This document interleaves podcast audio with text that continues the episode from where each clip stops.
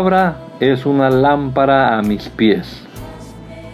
Es la luz que ilumina mi camino. Acompáñenos y leamos juntos la bendita palabra de Dios.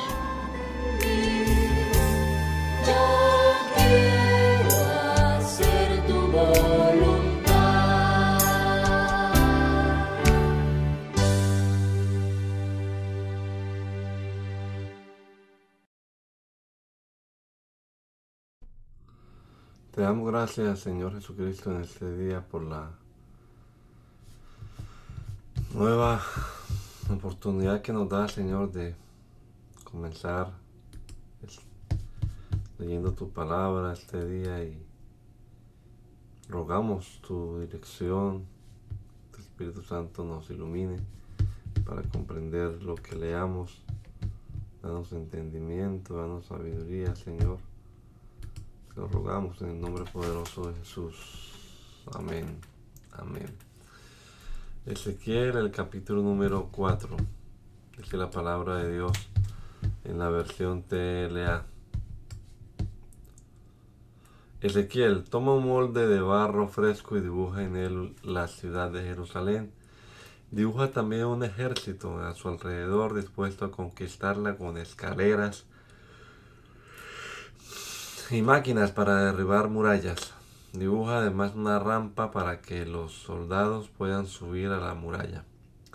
Después de eso coloca una lámina de hierro entre la ciudad y tú, como si la lámina fuera una muralla, y haz como si estuvieras para atacarla.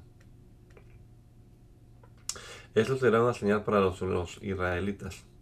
Luego te acostarás sobre tu lado izquierdo para representar el castigo que la gente de Israel va a recibir por sus pecados. Quédate así durante 390 días, que son los 390 años que ellos pecaron. Pasado ese tiempo te acostarás sobre tu lado derecho para representar el castigo que va a recibir la gente de Judá. Te quedarás así durante cuarenta días, que son los cuarenta años que ellos pecaron. Yo te ataré con cuerdas para que no puedas moverte ni a un lado ni a otro, hasta que se complete todo este tiempo de sufrimiento. Cuando cumplas con esto, te volverás hacia Jerusalén y extenderás la mano como amenazando a la ciudad y le advertirás a todos que ella será destruida. Durante los 390 días que estarás acostado sobre tu lado izquierdo comerás de la siguiente manera. En un recipiente mezclarás trigo, cebada, habas, lentejas, mijo y avena para hacer una masa. Encenderás un fuego con estiércol humano en vez de leña y delante de todos prepararás un pan con la masa. Todos los días a la misma hora comerás un cuarto de kilo de ese pan y beberás medio litro de agua. Para terminar, Dios me dijo, cuando yo disperse a los israelitas por todo el mundo, esta es la clase de comida contaminada que tendrán que comer. Yo protesté y dije, Dios mío, yo nunca he comido nada contaminado. Pues tú me rechazarías. Nunca he comido carne de animales impuros que nos has prohibido comer, ni siquiera cuando yo era niño lo hice.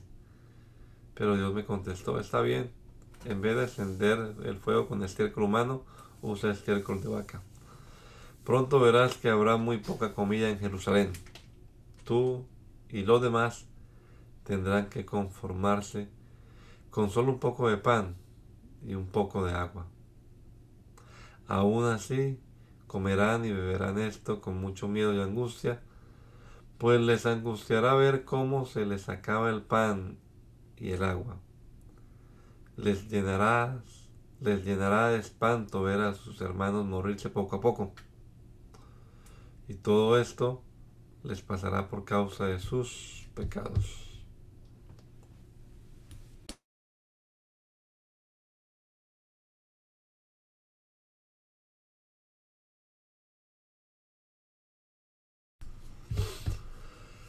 Luego Dios me dijo, Ezequiel, hombre mortal, toma una navaja afilada y córtate el pelo de la cabeza y de la barba. Toma luego una balanza y pesa el pelo en tres partes iguales. Cuando Jerusalén haya sido conquistada, irás al centro de la ciudad y quemarás allí una tercera parte del pelo. Otra tercera parte la cortarás con una espada y la esparcirás alrededor de la ciudad. La tercera parte restante la arrojarás al viento para que el pelo se esparza por todos lados. Por mi parte, yo los perseguiré para destruirlos. Un poco de ese pelo lo atarás al borde de tu capa y otro poco lo quemarás en el fuego. Esta será la señal de que todo el pueblo de Israel será quemado. Puedes estar seguro de que cumpliré mi palabra. Yo hice que Jerusalén fuera el centro de todas las naciones, yo la hice el lugar más importante de la tierra, pero Jerusalén, fue más rebelde que las naciones y los pueblos vecinos. No se comportó como las otras naciones, sino que fue peor que ellas, pues desobedeció mis leyes y mis mandamientos. Puesto que Jerusalén se ha portado así, yo declaro que me pondré en contra suya. Yo soy el Dios de Israel, la castigaré por su horrible maldad, la castigaré delante de todas las naciones como nunca antes lo hice, ni lo volveré a hacer. Cuando yo declare culpables a sus habitantes, tendrán tanta hambre que los padres se comerán a sus hijos y los hijos se comerán a sus padres. A los que logren escapar con vida los dispersaré por todo el mundo. Juro que acabaré con todos los habitantes de Jerusalén. No les tendré compasión. Yo soy el Dios de Israel. Puesto que no respetaron mi templo, sino que adoraron a sus ídolos odiosos y siguieron con su maldad, la tercera parte de ellos morirá de hambre y de enfermedad. Caerán muertos en las calles de la ciudad. En los alrededores, otra tercera parte morirá atravesada por la espada y a la tercera parte restante la dispersaré por todo el mundo, aunque no dejaré de perseguirlos para destruirlos. Yo los castigaré con furia y cuando mi enojo se haya calmado, reconocerán que yo soy, que yo el Dios de Israel soy, un Dios muy celoso que cumple su palabra. Cuando haya descargado mi furia sobre Jerusalén, contra Jerusalén, la dejaré completamente destruida. Al verla todos los pueblos vecinos se burlarán de ella, y aunque la insultarán y la ofenderán, también se espantarán al ver el castigo tan duro que, les, que le mandé, y aprenderán la lección. Yo, el Dios de Israel, cumpliré mi palabra. No les enviaré comida, así que morirán de hambre. Mandaré animales salvajes para que devoren a sus hijos la guerra y las enfermedades acabarán con los habitantes de Jerusalén. Yo, el Dios de Israel, cumpliré con mi palabra. Hermano Adonai, Adonai, perdón. No está la página de la lectura. Tan raro porque yo estoy compartiendo pantalla. Vamos a ver otra vez. Entonces, a compartirla un momentico.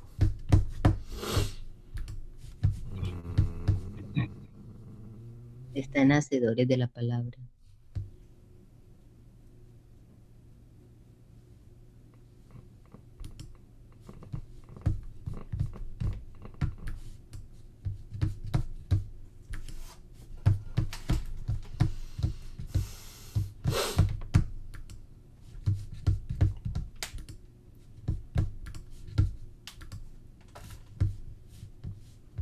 Sí.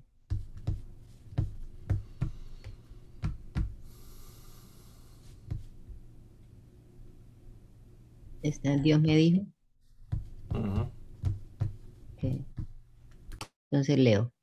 Dios me dijo, Ezequiel, hombre mortal, dirige la mirada hacia las montañas de Israel y dales de mi parte el siguiente mensaje a los que van a adorar allí. Ustedes que adoran dioses falsos en las montañas de Israel Presten atención a mi mensaje. Voy a destruirlos a todos, junto con los pequeños templos donde adoran a esos dioses. Haré pedazos los altares y los hornillos donde queman incienso. Cualquiera que se acerque a uno de esos ídolos malolientes caerá muerto allí mismo, y alrededor de su altar dispersaré sus huesos.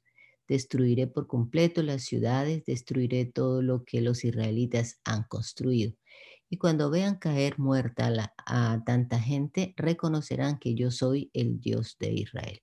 Sin embargo, yo dejaré con vida a algunos israelitas, los cuales serán llevados prisioneros a otras naciones de la tierra. Cuando estén allá, se acordarán de mí y del castigo que les di por engañarme y adorar a los ídolos. Entonces se darán cuenta de lo mal que se portaron y se les resolverá eh, y se les revolverá el estómago al acordarse de sus actos repugnantes. Entonces reconocerán que yo soy el Dios de Israel y que siempre hablé en serio. Después el Dios de Israel me dio esta orden. Búrlate de los israelitas. israelitas. Felicítalos, felicitándolos por su repugnante maldad. Apláudeles con todas tus fuerzas. Recuérdales que gracias a ellos la guerra, el hambre y las enfermedades acabarán con todo el pueblo. Los que estén lejos morirán por causa de las enfermedades. Los que estén cerca morirán en la guerra y los que aún vivan se morirán de hambre, pues descargaré mi enojo contra ellos. Los cuerpos de sus muertos quedarán tirados junto a sus ídolos malolientes Habrá muertos por todas partes alrededor de los altares, en las colinas y en las montañas y aún debajo de cualquier árbol. Entonces reconocerán que yo soy el Dios de Israel. ¿No alcancé a leer el último? Dios me dijo lo siguiente. Ezequiel, diles a los israelitas que el Dios de Israel les envía esta advertencia. El fin está cerca, les llegó la hora a ustedes y a toda la tierra. Voy a llamarlos a cuentas. Descargaré mi enojo sobre ustedes y no les tendré ninguna compasión. Voy a castigarlos, voy a hacerlos sufrir las consecuencias de todos sus actos repugnantes. Así reconocerán que yo soy el Dios de Israel. Les aseguro que yo que ya llegó su fin. Desgracia tras desgracia caerá sobre ustedes les ha llegado la hora a los que viven en este país.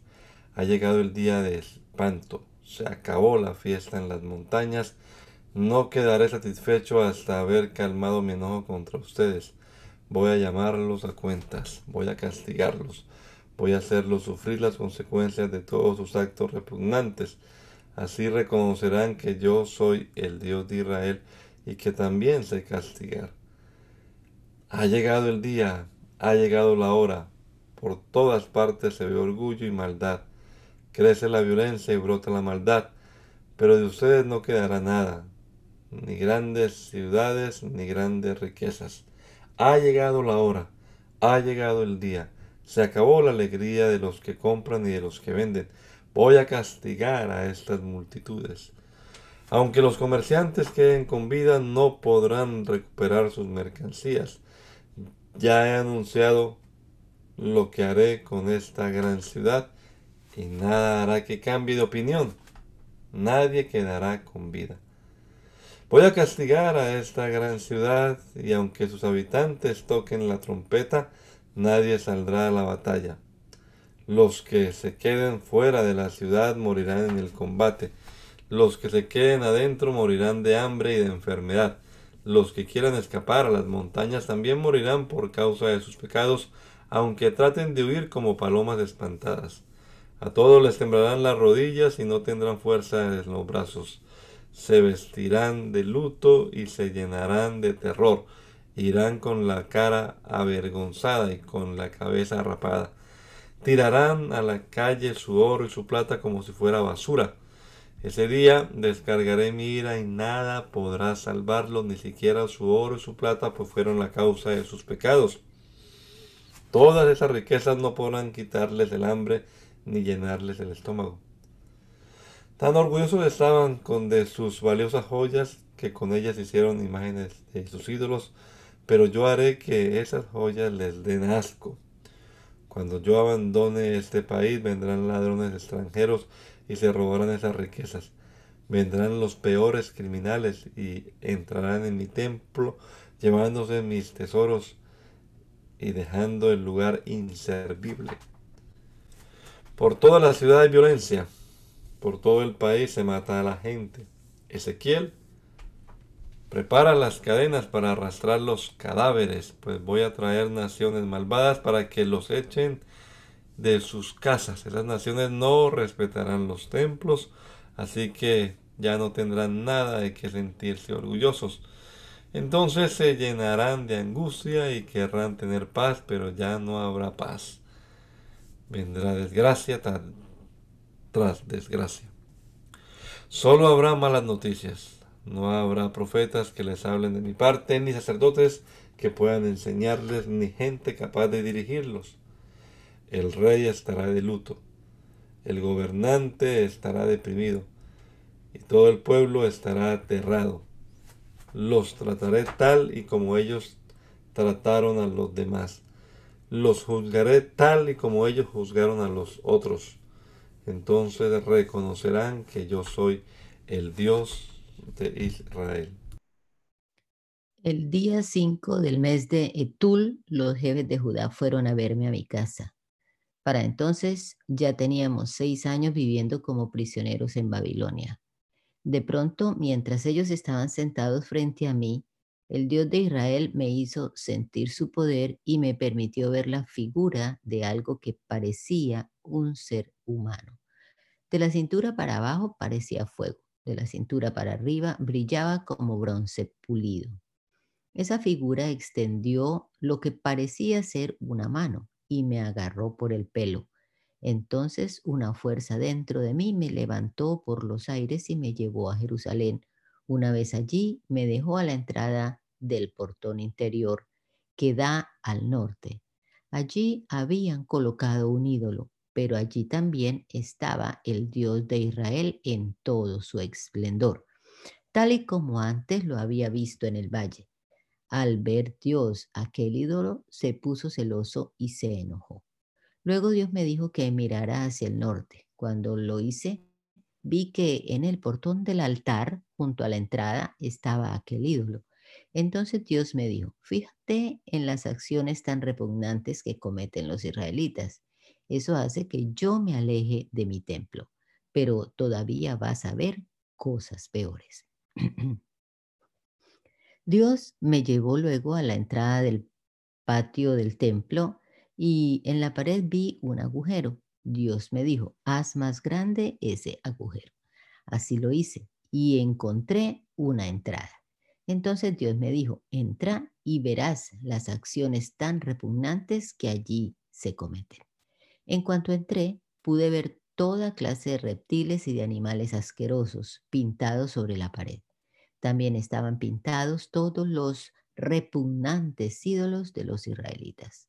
Pude ver también que los 70 jefes de los israelitas estaban adorando a esos ídolos. Entre los jefes estaba Hazanías, hijo de Safán. El olor a incienso era muy fuerte, pues cada uno de los jefes tenía un incensario en la mano. Entonces Dios me dijo, mira a los jefes de Israel, allí los tienes, cada uno adorando en secreto a su propio ídolo. Ellos creen que he abandonado el país y por eso piensan que no los veo. Pero esto no es todo. Todavía vas a ver cosas peores. De allí me llevó a la entrada norte de su templo. Allí vi sentadas unas mujeres que lloraban por el dios Tasmus. Entonces Dios me dijo, ¿ves esto? Pues todavía vas a ver cosas peores.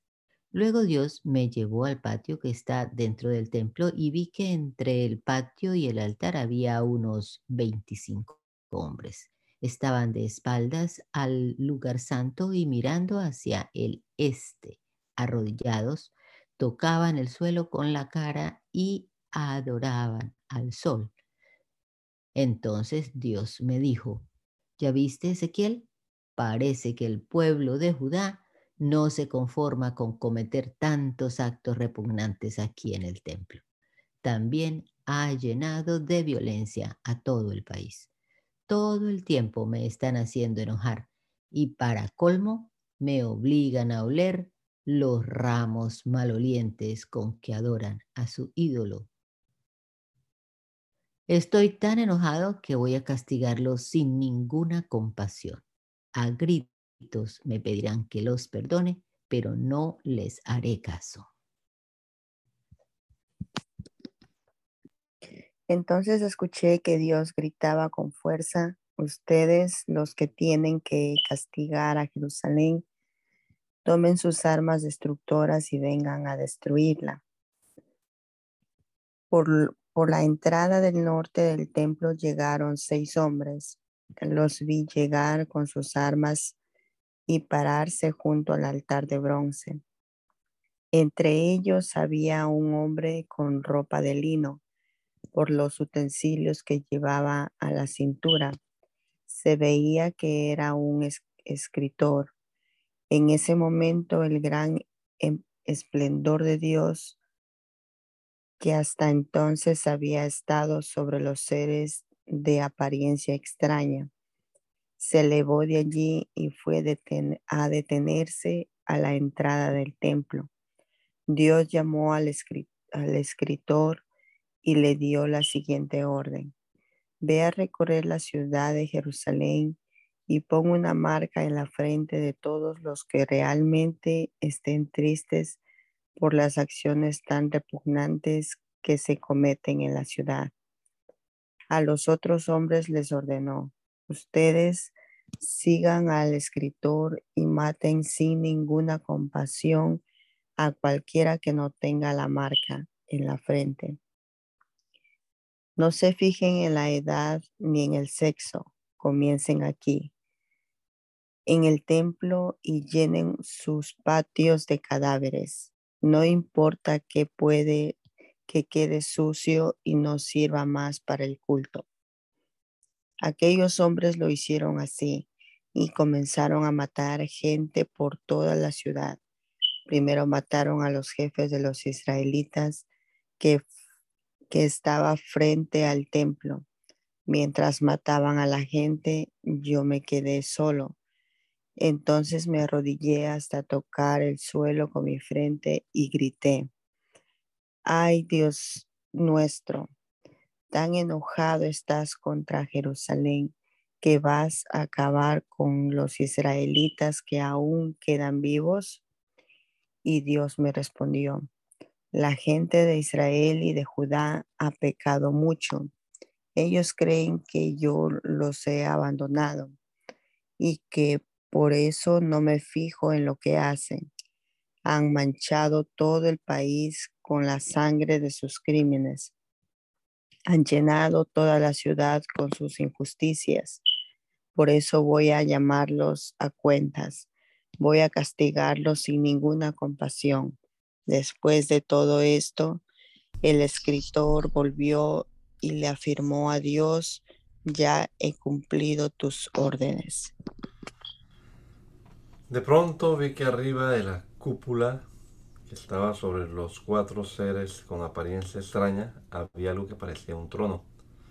Era tan azul que parecía estar hecho de zafiro. En ese momento Dios le ordenó al escritor, Métete entre las ruedas que están debajo de los cuatro seres, toma un puñado de los carbones encendidos que hay allí y espárcelos por toda la ciudad. Aquel hombre obedeció y se metió entre las ruedas, pero se quedó junto a una de ellas. Entonces debajo de las alas de los cuatro seres apareció algo semejante a una mano. Uno de los seres extendió la mano hacia el fuego, tomó algunos carbones y se los dio al escritor. Cuando esto sucedió, los cuatro seres todavía estaban en la parte sur del templo.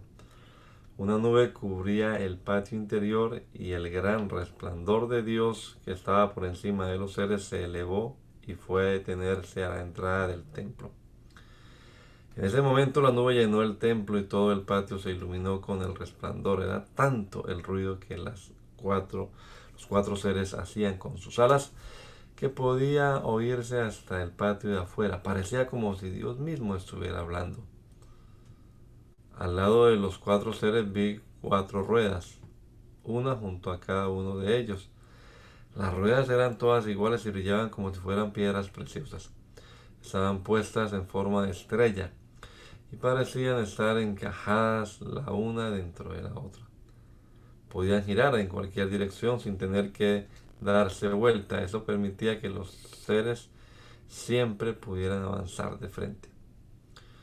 Los seres tenían ojos en todo el cuerpo, en la espalda, las manos, las alas y hasta en las cuatro ruedas. Y pude oír que a las ruedas les pusieron por nombre carruaje. El espíritu que impulsaba a los seres también estaba en las ruedas. Por eso cuando los seres se movían o se paraban o se elevaban de la tierra, las ruedas hacían lo mismo. Cada uno de los seres tenía cuatro alas y en sus costados, debajo de sus alas, tenían manos humanas. También tenían cuatro caras. La primera de ellas era la de un toro, la segunda era la de un hombre, la tercera era la de un león y la cuarta era la de un águila. Todos ellos avanzaban de frente. Cuando vi sus caras me di cuenta de que eran los mismos seres extraños que yo había visto junto al río Quebar a los pies del Dios de Israel. En ese momento el gran resplandor de Dios se elevó por encima de la entrada del templo y se detuvo sobre los cuatro seres. Entonces ellos descendieron sus alas y con sus ruedas a un lado se elevaron del suelo. Luego se detuvieron en la entrada que está en el lado este del templo de Dios. Por encima de ellos podía verse el gran resplandor del Dios de Israel. Una fuerza dentro de mí me levantó y me llevó hasta la entrada del templo de Dios que está en el lado este. Allí había 25 hombres, entre los que se encontraban dos jefes del pueblo, que eran Hazanías, hijo de Azur, y Pelatías, hijo de Benaías. Entonces Dios me dijo, estos son los que hacen planes malvados y dan malos consejos a la gente de Jerusalén. Les aseguran, no es urgente reconstruir las casas. Aquí en la ciudad estamos a salvo. Por eso tú, Ezequiel, diles que darles un mensaje. Tienes que darles un mensaje de mi parte. Entonces el Espíritu de Dios vino sobre mí y me ordenó decirles, el Dios de Israel afirma, Israelitas, yo sé lo que ustedes dicen y piensan. Ya han matado a mucha gente en esta ciudad, por eso las calles están llenas de cadáveres. Pero yo, el Dios de Israel, les aseguro que voy a sacarlos de Jerusalén a pesar de que ustedes creen estar a salvo dentro de ella. Solo dejaré dentro de la ciudad los cadáveres de la gente que ustedes mataron. ¿No es verdad que tienen miedo de morir en la guerra? Pues les juro que morirán en plena batalla. Los sacaré de Jerusalén y dejaré que los extraños hagan con ustedes lo que quieran. Ese será el castigo que merecen. Si creían estar seguros dentro de la ciudad, verán que ni siquiera el país les dará protección en las fronteras mismas de Israel morirán traspasados por las espadas. Yo los castigaré porque no obedecieron mis mandamientos, sino que prefirieron vivir como los pueblos vecinos que no me obedecen. Así ustedes reconocerán que yo soy el Dios de Israel. Todavía estaba yo hablando cuando cayó muerto Pelatías, hijo de Benaías. Entonces me arrodillé y tocando el suelo con mi frente grité, con todas mis fuerzas. Ay, Dios mío, vas a matar a los pocos israelitas que aún quedan con vida. Y Dios contestó, los que aún viven en Jerusalén piensan que los israelitas que fueron llevados prisioneros a Babilonia son los que se apartaron de mí. Ellos creen que ahora el país les pertenece solo a ellos.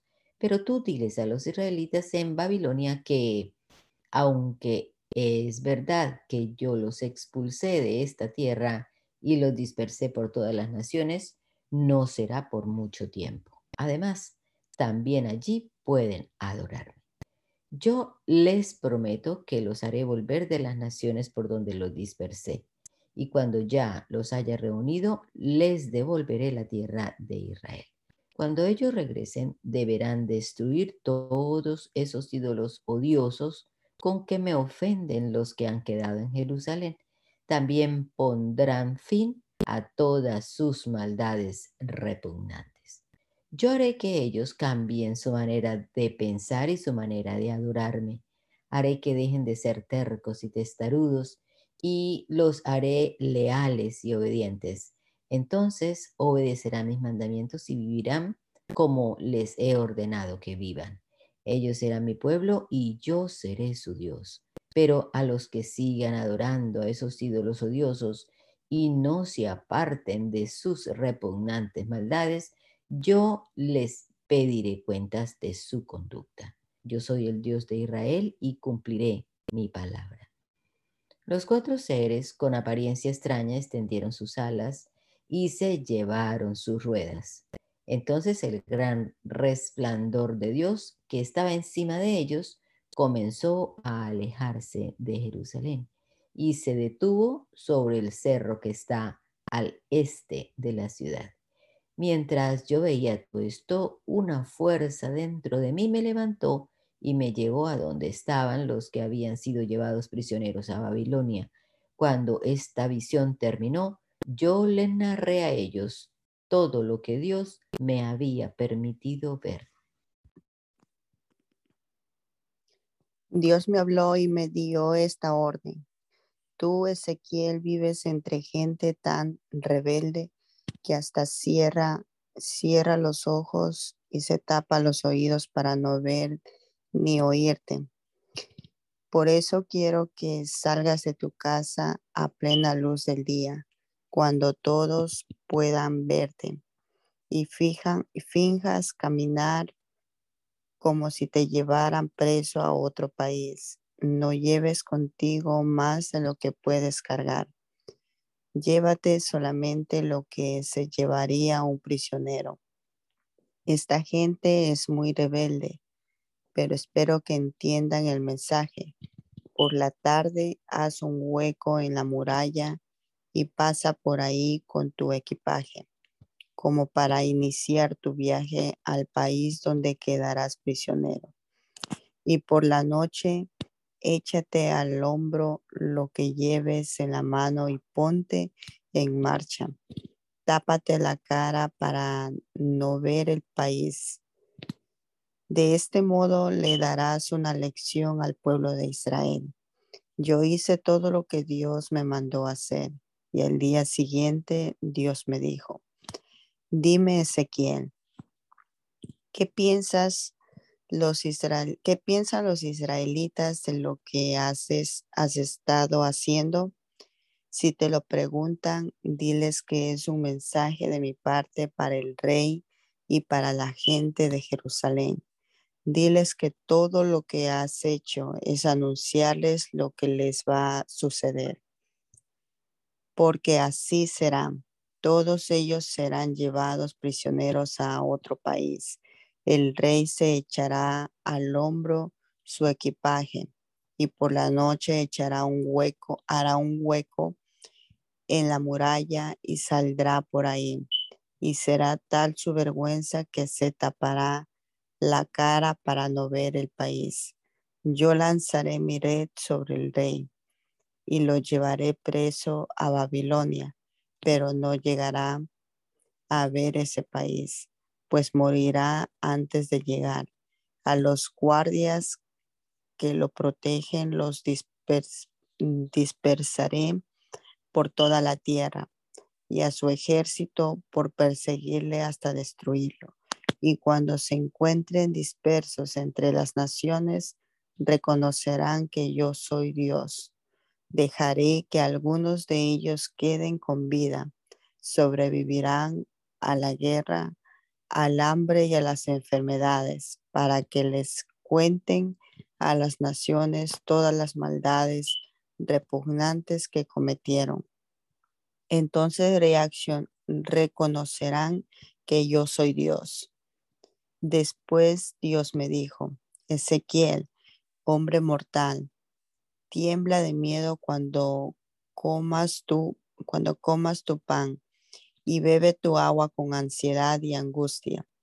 Luego busca a los que viven en Jerusalén y en la tierra de Israel y dales de mi parte este mensaje. Por causa de tanta violencia que ustedes han cometido, viene el día en que también ustedes comerán su pan llenos de miedo y beberán su agua llenos de angustia. Todo su país y todas sus ciudades serán destruidas. Sus terrenos quedarán vacíos como un desierto y no producirán nada. Solo entonces reconocerán que yo soy el Dios de Israel. Dios también me dijo que, que se han creído los israelitas, andan repitiendo este dicho, pasan y pasan los días y lo que anunció el profeta no se cumple, pues ahora ve y diles de mi parte que ese dicho no volverá a repetirse en Israel. Más bien, diles este otro dicho, viene el día en que se cumplirá lo que el profeta anunció. Nunca más ustedes, los israelitas, volverán a escuchar mensajes falsos ni predicciones engañosas Ustedes son un pueblo rebelde, pero vivirán para ver que yo cumplo lo que digo. Yo soy el Dios de Israel y no tardaré en cumplir mi palabra.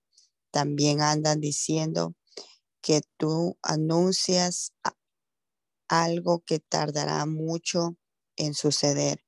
Por eso ve y diles de mi parte que ya no tardará en cumplirse mis palabras.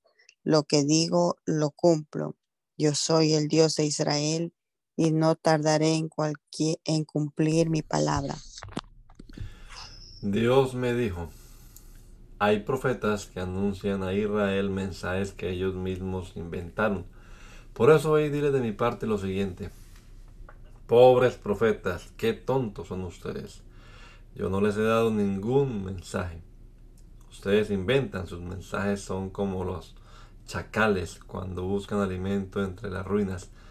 No han preparado a los israelitas para que puedan evitar el castigo que voy a darles. Todo lo que ustedes anuncian es mentira, solo producto de su imaginación. Aseguran que habrá de mi parte, que hablan de mi parte, pero eso es mentira. Yo nunca les he pedido que hablen por mí. ¿Y todavía esperan que le cumplan sus palabras? Yo soy el Dios de Israel y les aseguro que me pondré en contra de ustedes, pues solo dicen mentiras y falsedades. Yo los castigaré por dar mensajes falsos. Borraré sus nombres de la lista de los israelitas y no tendrán entre ellos arte ni parte. Ni siquiera podrán volver a poner un pie en su tierra. Así reconocerán que yo soy el Dios de Israel. Todo esto le sucederá por haber engañado a mi pueblo, por haberle asegurado que todo estaba bien cuando en realidad todo estaba mal. Sus mentiras son como una pared de piedras pegadas con yeso, y esa pared se vendrá abajo. Pues sepan, señores albañiles, que voy a lanzar una fuerte tempestad contra esa pared y que la derribaré con lluvia, granizo y un viento muy fuerte. Entonces la gente dirá, ¿y a quién se le ocurre confiar en mentiras? Yo soy el Dios de Israel y estoy tan enojado que enviaré contra ustedes un viento huracanado y abundante lluvia y granizo y lo destruiré todo. Estoy tan enojado que derribaré esa pared de mentiras que ustedes construyeron. Entonces reconocerán que yo soy el Dios de Israel. Cuando esto suceda, ustedes quedarán aplastados bajo el peso de sus mentiras. Entonces yo les preguntaré, ¿qué pasó con sus profecías? ¿Qué pasó con esos tontos profetas? ¿Dónde están esos profetas de Israel que le daban falsos mensajes a Jerusalén? ¿Dónde están los que aseguraban que todo estaba bien cuando en realidad todo estaba mal? Yo soy el Dios de Israel y cumpliré mi palabra. Pero tú, hombre mortal, enfréntate también a esas mujeres de tu pueblo que dicen hablar de parte mía. Reprende a las que anuncian puras mentiras. Dile de mi parte, pobre de ustedes, mujercitas que engañan a mi pueblo con pulseras, velos y hechicerías. ¿Acaso creen que podrán salvarse y que mantendrán atrapado a mi pueblo? Por un puñado de cebada y por unas cuantas migajas de pan ustedes han insultado mi nombre delante de mi pueblo. Prometen larga vida a los que van a morir y anuncian muerte a los que deben vivir y hacen que mi pueblo crea esas mentiras. Por eso estoy en contra de ustedes y de sus hechicerías, pues atrapan a gente como si atraparan pájaros. Pero yo les quitaré de las manos a la gente que atraparon con sus brujerías y no volverán a atraparla. Entonces ustedes reconocerán que yo soy el Dios de Israel. Ustedes han actuado en contra de mi voluntad, con sus mentiras han afligido a la gente buena. En cambio, han animado a la gente mala para que siga portándose mal y no se salven de mi castigo. Por eso no volverán ustedes a dar mensajes falsos ni a practicar la hechicería. Yo libraré a mi pueblo del control que ustedes tienen sobre él y entonces reconocerán que yo soy el Dios de Israel. Algunos de los jefes de Israel vinieron a verme. Cuando llegaron, se sentaron frente a mí. Entonces Dios me dijo, dime Ezequiel, ¿qué voy a darles? ¿Cómo voy a darles un mensaje a estos hombres si no piensan más que en hacer lo malo y en adorar a esos ídolos malolientes? Más bien, ve a decirles de mi parte lo siguiente. El Dios de Israel dice que ustedes no piensan más que en hacer lo malo y en adorar a esos ídolos malolientes.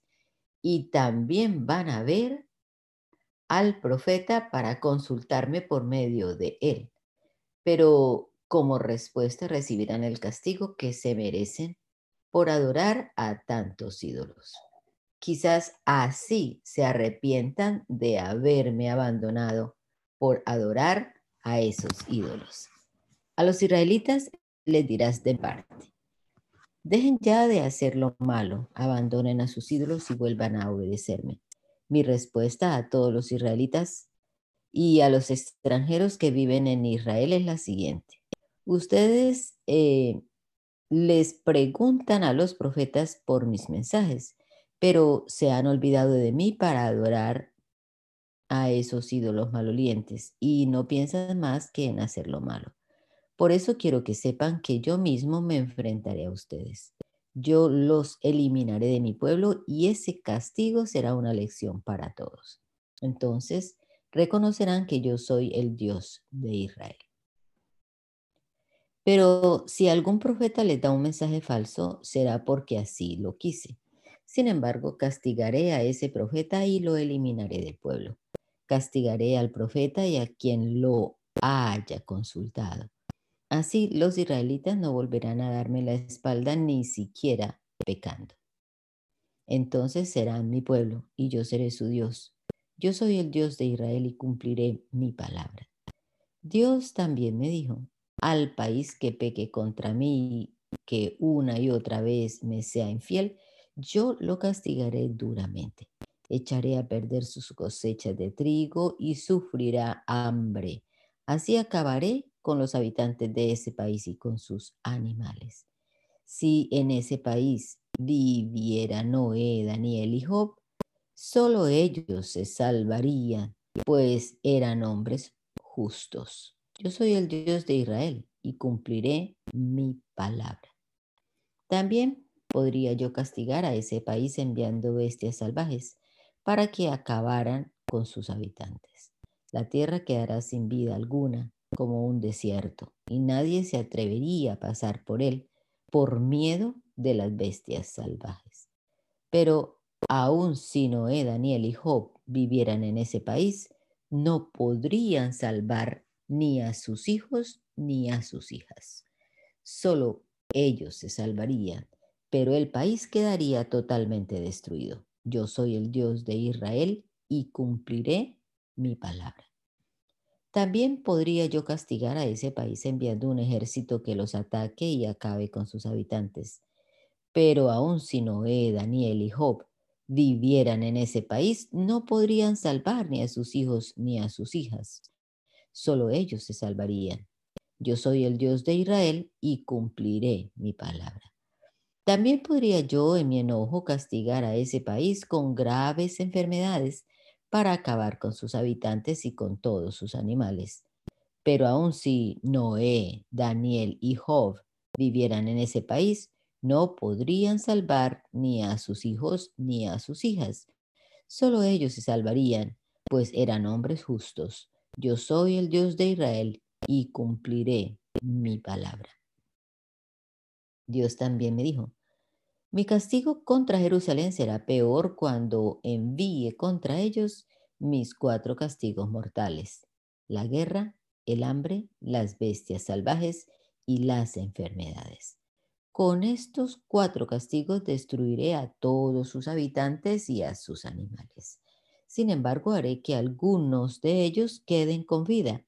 Lograrán escapar con sus hijos y sus hijas y se irán a Babilonia, donde están ustedes. Cuando lleguen allá, ustedes se darán cuenta del comportamiento de ellos y me darán la razón por haber castigado así a Jerusalén. Yo soy el Dios de Israel y cumpliré mi palabra. Dios también me dijo, hombre mortal, si fueras a sacar madera, no la sacarías de una vid. Su tronco no sirve para hacer muebles ni para colgar nada.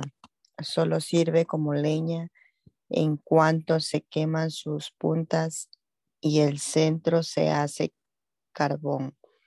Ya no sirve para nada y si no es buena como la leña, mucho menos como carbón. Por eso yo les digo, los habitantes de Jerusalén son como esa leña, sirven solo para avivar el fuego. Yo pelearé contra ellos y aunque se escapen de un fuego, otro fuego los consumirá. Cuando yo me enfrente a ellos, reconocerán que yo soy su Dios. Puesto que fueron infieles, yo convertiré su país e, en desierto. Yo soy el Dios de Israel y cumpliré mi palabra. Dios también me dijo, Ezequiel, hombre mortal, háblalo con los habitantes de Jerusalén y hazles entender que me repugna su conducta. Dale de mi parte el siguiente mensaje. La ciudad de Jerusalén fue fundada en Canaán, antes que fuera que fue antes fue habitada por los amorreos y los hititas. Desde sus inicios una ciudad malvada. Cuando la fundaron fue como una niña abandonada al nacer, nadie se interesó por ella ni la cuidó ni le cortó el ombligo. Nadie la bañó ni la frotó con sal ni la envolvió en pañales, al contrario la abandonaron como si fuera basura. Yo pasaba por ahí y la vi en el suelo, revolcándose en su propia sangre. Parecía una niña abandonada. Pensé que merecía una oportunidad y la ayudé a crecer. La ciudad creció, fue como ver a la niña convertirse en una joven muy hermosa. Le crecieron los pechos, le salió el vello de mujer y aún así estaba totalmente desnuda. Tiempo después volví a pasar y vi que la ciudad ya había crecido bastante. Era como una jovencita convertida en mujer lista para casarse. La puse entonces bajo mi cuidado y me comprometí a amarla para siempre como si fuera ella mi mujer y yo su marido. La bañé, la limpié, la perfumé, les juro que así fue. Luego le puse un vestido de pura seda y finos bordados y le puse calzado en sus pies. Así de amoroso fui con Jerusalén. Y no solo la alimenté bien, sino que la llené de grandes riquezas, como quien le regala a su novia brazaletes, collares, anillos, aretes y una lujosa corona. Era la ciudad más hermosa de todas. Parecía una reina. De tal manera traté a Jerusalén que la hice famosa. Todo el mundo la consideraba una belleza perfecta. Les juro que así fue. Pero esta ciudad se sintió orgullosa de sí misma. Llegó a confiar solo en su belleza y en su fama y acabó como cualquier otra ciudad despreciable, pues adoró a cuanto ídolo quiso. Con las mismas riquezas que le di, se fueron a los cerros y allí se fue a los cerros y allí adoró a esos ídolos. Nunca antes se había visto algo semejante. Con las joyas de oro y de plata que le regalé, hizo figuras de hombres y las adoró. Las vistió con finos vestidos, le rindió culto. Los ricos ungüentos y perfumes y hasta los mejores alimentos que le di los puso para los usó para adorar falsos dioses. Les juro que así fue.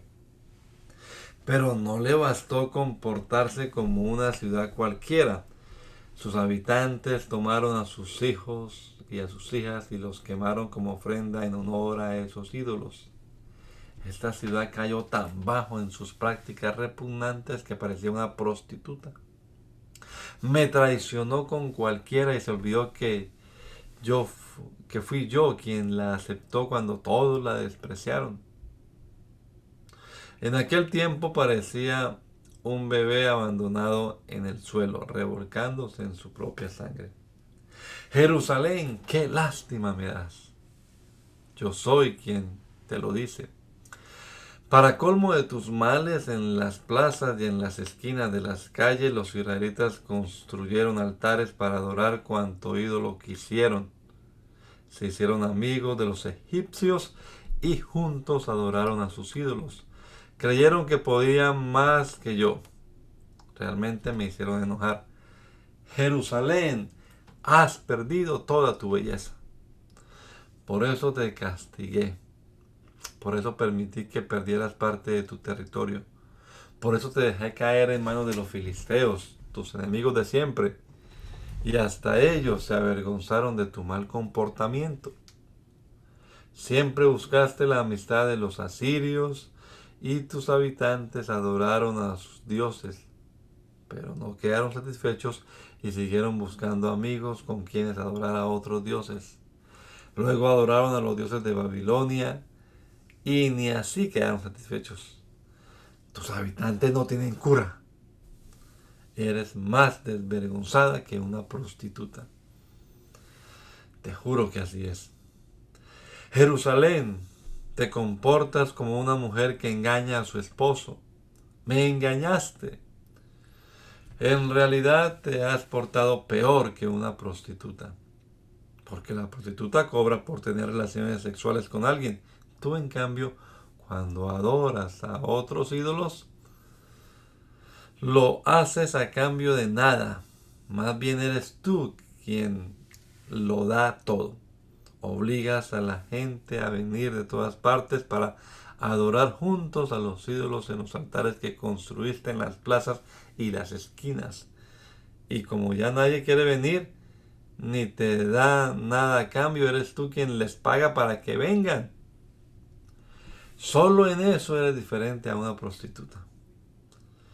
Por lo tanto, ciudad infiel, presta atención a lo que voy a decirte como no te dio vergüenza adorar descaradamente a los ídolos de otras naciones y como les ofreciste la sangre de tus hijos, voy a reunir a todas esas naciones y delante de todas ellas te humillaré. Te voy a juzgar como a una prostituta y asesina. Es tanto mi enojo que te condenaré a morir. Y serán esas naciones, amigas tuyas, las que cumplan la sentencia ellas derribarán todos los altares que hiciste para adorar a sus ídolos. Te quitarán tus joyas, te arrancarán tus riquezas y te dejarán en la pobreza. Luego esas naciones le dirán a la gente que te acuchille y te mate a pedradas y que le prenda fuego a tus casas. Así cumplirán tus amigas la sentencia contra ti, delante de muchas otras naciones. Solo así dejarás de portarte como una prostituta y ya no les darás tus riquezas a los ídolos de esas naciones. Una vez que se me pase el enojo y que se haya calmado mis celos por ti, volveré a estar tranquilo. Pero yo te castigaré porque has sido una ingrata. Tú, Jerusalén, te olvidaste de todo lo que hice por ti cuando no eras una ciudad importante. Me hiciste enojar con tus acciones tan repugnantes. Te juro que así es. La gente dirá que en ti se cumple el dicho de tal madre, tal hija. Pues eres igual que tus fundadores, los hititas y los amorreos. Ellos tampoco fueron fieles a sus fundadores y nunca se preocuparon por sus descendientes. Tampoco a tus ciudades hermanas les importaba mucho sus fundadores y sus descendientes. Tu hermana mayor es la ciudad de Samaria, que está al norte, y sus descendientes son los pueblos que la rodean. Tu hermana menor es la ciudad de Sodoma, que está al sur, y sus descendientes son también los pueblos que la rodean. Pero ni ella ni sus pueblos se portaron como tú y tus pueblos, porque tú empezaste por seguir su mal ejemplo y cometer sus mismas maldades, pero acabaste siendo peor que ella. Te juro que así es. Sodoma y sus pueblos pecaron por creer que tenían demasiado, pues les sobraba comida y vivían sin preocupaciones. También pecaron porque nunca ayudaron a los pobres y necesitados. Era tanto su orgullo que delante de mí cometían maldades repugnantes. Por eso las destruí y tú lo sabes. Pero ni Samaria ni sus pueblos llegaron a pecar como tú. Comparadas contigo, tus dos hermanas resultan dos blancas palomitas. Así de graves son tus repugnantes acciones. Por todo eso, Ahora tú tendrás que sufrir la vergüenza y tu castigo será la humillación. Sin embargo, tu castigo le servirá de consuelo a Sodoma y a Samaria y a sus pueblos, pues yo haré que ellas vuelvan a ser lo que antes fueron, y lo mismo haré contigo y con tus pueblos. Hubo un tiempo en que te burlabas de tu hermana Sodoma, tan orgullosa eras pero ahora son los pueblos edomitas los que se burlan de ti, junto con los filisteos y todos los pueblos vecinos. Pues ya todo el mundo conoce tu maldad. Ahora tienes que sufrir las consecuencias de tus repugnantes maldades. Te juro que así será. Y también quiero decirte que voy a castigar, que te voy a castigar por no cumplir con tu parte de nuestro compromiso. Sin embargo, yo sí cumpliré mi compromiso contigo. Lo mismo que las promesas que te hice cuando aún no eras una ciudad importante. Jerusalén, mi amor por ti será siempre el mismo. Así reconocerás que yo soy tu Dios.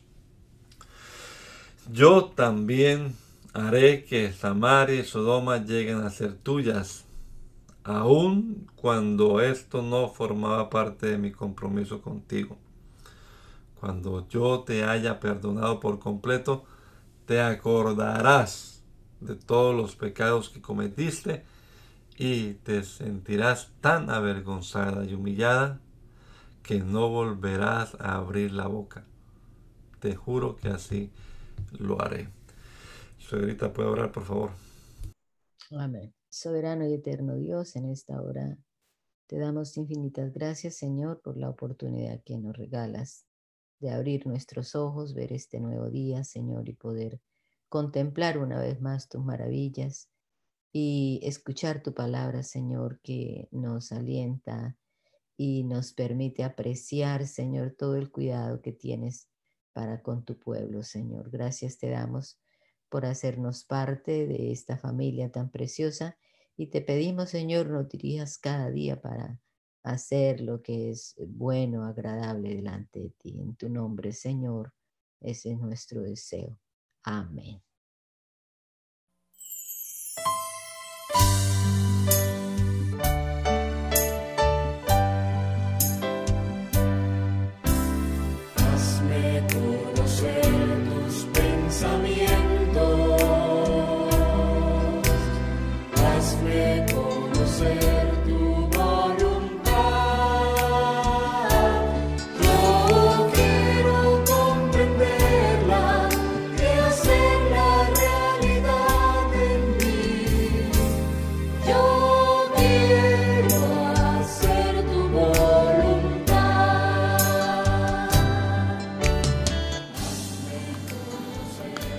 El mandamiento es lámpara y la enseñanza es luz.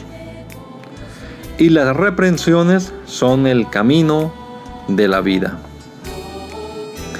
Espero que esta lectura de la palabra de Dios haya sido de edificación para su vida y la de su familia. Gracia y paz.